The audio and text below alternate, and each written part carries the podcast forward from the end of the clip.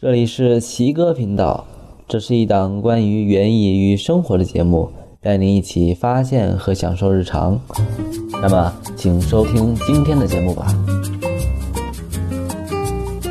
在诸多烹饪食材之中，葱姜蒜显得极不起眼。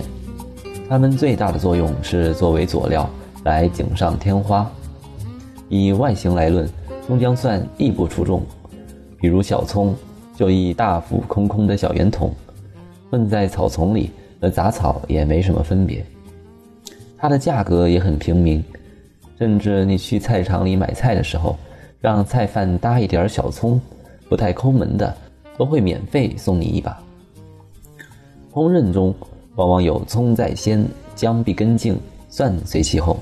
在古时，如果看到“开葱”二字，你说“开葱”。定是会有人笑话你，该叫开窗。古人以葱代窗，这里的窗是指有窗棂的窗。据《左传》定公九年记载，在窗棂，请于其中而逃。孔颖达书：贾逵云窗棂，衣车也，有窗有棂，然则此车前后有壁，两旁开窗，可以观望。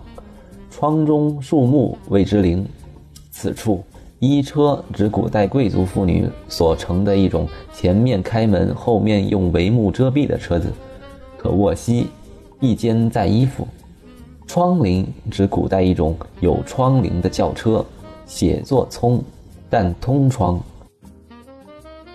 那么葱字为何通窗？可能有这样的原因：自周代有三世。集镇中也有了餐饮业，古代的酒馆、食店，厨房设在临街处，袍人也就是厨师在里面做菜，在饭时推开窗户，以便散出爆锅时的烟气。用什么爆锅呢？主要就是葱，葱的脂油中爆出的香气是很浓烈的。随着烟气挥发到窗外，过往的人们嗅之而受到诱惑，于是就闻香下马，知味停车。所以，开窗放葱香成了招来客人的手段，开葱就成开窗了。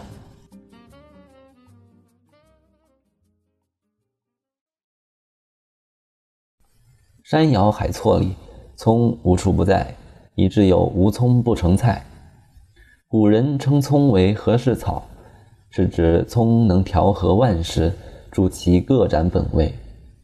这足显葱在烹饪中的地位和作用。潘岳在《闲居赋》里明确将葱列在众蔬之首，如菜则葱、酒、蒜、鱼、青笋、子姜。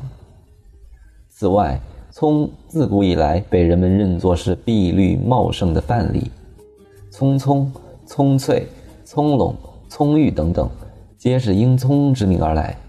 姜常和肉桂在一起。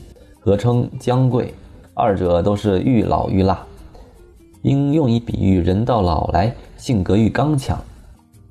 宋史《燕敦赋传》：“况无姜桂之性，到老愈辣。”我们现在比喻高年岁者谋是老道，常说姜还是老的辣，即就是原此典故。《论语·乡党篇》记载了孔子的九条不食，这是广为人知的。但另外还有三不过：肉不多过粮食，酒不醉，以及餐餐有姜食。这或许是因为孔子嗜姜，但其实也是一种食礼。那时的祭食不用香料，但是必须有姜，所以姜食是不能撤席的。可知春秋时人们对姜的保健和调味作用已有深识。姜对我们的贡献和葱同样卓越。姜分老姜、子姜、生姜和干姜。老姜是清除动物原料腥臊气味的调味良剂，更是制作酱卤肉时的老汤和烹饪用的上汤、清汤等必不可缺的主料之一。子姜脆嫩无筋，一做主料，制成酱、腌、渍、草等风味特食，亦可制甜馔。如蜜饯姜芽、姜糖藕等，生姜可切丝配豆腐肉，或制姜汁成为姜汁味型，如姜汁肉、姜汁、姜豆等，亦可配醋做螃蟹、皮蛋等的蘸料。干姜用成熟的姜制成，多药用。中医认为，姜能主逐感冒、风寒、呕吐、咳嗽、食滞、腹泻等症。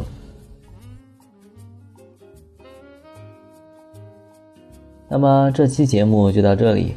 如果关于本期节目有什么疑问和想法，可以在易在乐问答小程序中给我们留言。奇哥频道已经在阳台种菜公众号、苹果 Podcast 以及喜马拉雅上线，欢迎大家选择自己喜欢的方式来收听。我是奇哥，我们下期见，拜拜。